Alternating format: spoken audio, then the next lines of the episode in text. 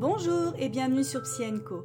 Je suis Jennifer Riera, psychologue pour enfants et adolescents et thérapeute familiale. Je travaille dans un cabinet en Haute-Savoie et au sein de plusieurs associations. Je suis heureuse de partager avec vous ma passion pour mon métier en vous proposant des réflexions sur divers thèmes comme l'amour, l'amitié ou la famille au travers de concepts issus des théories systémiques et intégratives, approches qui accompagnent ma pratique depuis plus de dix ans et que j'illustrerai au travers d'histoires d'enfants et de familles extraordinaires. Mon objectif est de proposer une image de la psychologie plus originale, innovante et moderne, et faire, comme je le dis toujours, un pas de côté sur des sujets parfois difficiles. Merci pour votre écoute. La famille à l'épreuve du handicap. Qui peut nier le retentissement douloureux de l'annonce d'un handicap dans une famille, le déséquilibre qu'elle entraîne et la rééquilibration qu'elle provoque, souligne le professeur Jean-Jacques Guillermet. Dans ce nouvel épisode, je vous propose de vous parler du handicap et de son impact sur le système familial tout entier. C'est un fait, l'arrivée d'un handicap dans la famille est un moment difficile pour les parents, pour le couple et aussi pour les autres enfants de la famille. J'irai même plus loin, c'est toute la famille élargie qui se voit également touchée et bouleversée, les grands-parents, les oncles, les tantes, etc. Comme je l'expliquais dans mon premier podcast, en systémie, nous accordons une large place à la famille dans l'accompagnement du jeune, et encore plus quand celui-ci présente un handicap avéré. Car parfois, l'arrivée d'un handicap chez un des membres d'une famille entraîne une réorganisation familiale souffrante qui peut s'avérer dysfonctionnelle et avoir un impact considérable et parfois dramatique sur les différents membres de celle-ci. En introduction, je vous propose de rappeler que le système familial se compose de trois sous-systèmes indépendants, à savoir les sous-systèmes couple conjugal, couple parental et fratrie. Chacun de ces sous-systèmes a une fonction, des règles et des missions qui lui sont propres, et bien sûr chacun de ces sous-systèmes interagit avec les deux autres. Commençons par le sous-système parental.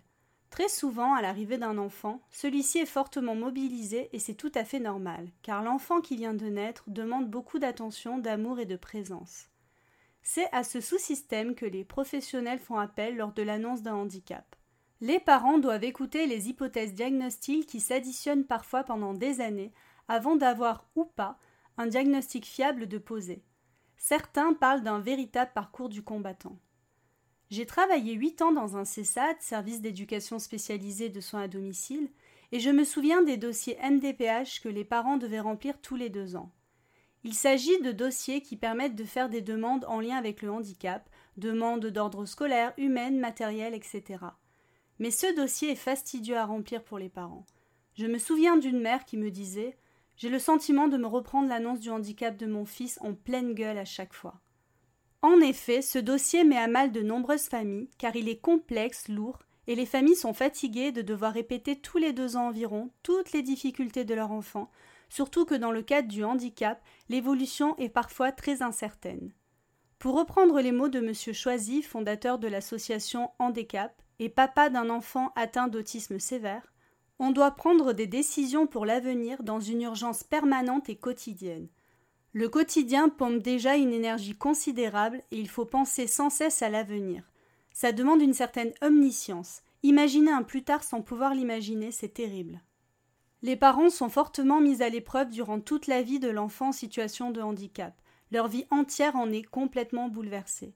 L'équipe parentale se doit forte, soudée, pour traverser les différentes épreuves auxquelles elle va être confrontée. Mais parfois, le couple conjugal est totalement éteint sous cette suractivation du couple parental. Parlons justement de ce sous-système couple conjugal. Comme le dit Madame C, maman d'une jeune adolescente Asperger, un enfant c'est un orage dans la vie d'un couple, mais lorsqu'il est handicapé, ça devient un ouragan. Le couple, déjà secoué lors de l'arrivée d'un enfant, l'est encore plus lorsque cet enfant présente une particularité, un handicap. Le handicap d'un enfant accroît l'isolement des parents et l'oubli de soi, selon une étude. Un impact sur leur travail pour deux tiers des mères et un motif récurrent de séparation, comme le souligne une autre étude menée par l'ARS dans le Limousin en 2015. Beaucoup de couples ne survivent pas au handicap. Mais pourquoi? Pour reprendre les mots de Madame C, ça devient très très compliqué d'avoir un enfant différent. Notre couple, comme la plupart des couples, en a failli divorcer, mais ce qui nous a empêchés de le faire, c'est l'amour qu'on a pour nos enfants. On a appris à essayer de tenir, mais les difficultés sont telles qu'on n'a jamais de temps, jamais de repos, et avec le stress, l'angoisse, on finit par se renvoyer des choses, on recherche un coupable. On a beau s'aimer, mais on peut plus. On n'a pas de vie de couple, on n'a plus d'intimité. Le sous-système couple conjugal est un peu mis de côté lorsque l'on a un enfant, et c'est tout à fait normal. Cela fait partie du cycle normal de la vie d'une famille. Néanmoins, quand le déséquilibre couple parental et couple conjugal est trop important et prolongé dans le temps, alors c'est là que les complications arrivent. Et c'est souvent le cas dans le cadre du handicap, car le couple parental est fortement mis à l'épreuve et sollicité comme expliqué précédemment. Et le système fratrie dans tout ça? Les autres enfants de la famille sont également impactés par l'arrivée du handicap. Pour avoir participé dans le cadre du CESAD où je travaillais au cabinet à des groupes de parole fratrie, ce qui me frappe, c'est l'ambivalence des émotions des frères ou sœurs de l'enfant en situation de handicap. Ainsi se mêlent l'amour et la haine, la protection et le rejet, la jalousie et la compassion, l'envie et le dégoût, la colère et la joie. Mais ce que je note surtout, c'est la maturité parfois très développée de certains frères et sœurs et les belles compétences que ceux-ci ont développées à l'âge adulte, comme la patience, la tolérance, etc. Vous imaginez que la position basse dont je parle dans le précédent podcast trouve ici tout son intérêt. J'ai beaucoup d'empathie et d'admiration pour ces familles qui affrontent quotidiennement le handicap, l'injustice, la fatigue, le regard des autres, l'impuissance de certains professionnels, les difficultés d'inclusion scolaire, l'attente interminable par manque de place pour un établissement spécialisé ou ne serait-ce qu'un service de jour. J'admire leur courage, leur force, leur détermination.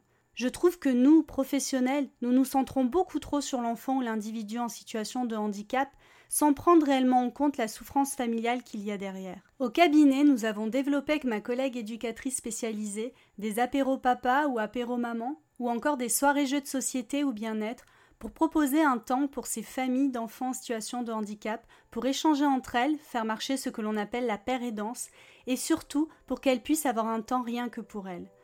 Ma collègue éducatrice propose également des matinées de répit ce qui me paraît fondamental pour permettre aux familles de souffler. En échangeant avec toutes les familles d'enfants en situation de handicap, toutes me disent qu'elles aimeraient que les professionnels prennent plus de temps pour échanger avec elles, ne serait-ce que simplement pour leur demander comment elles vont.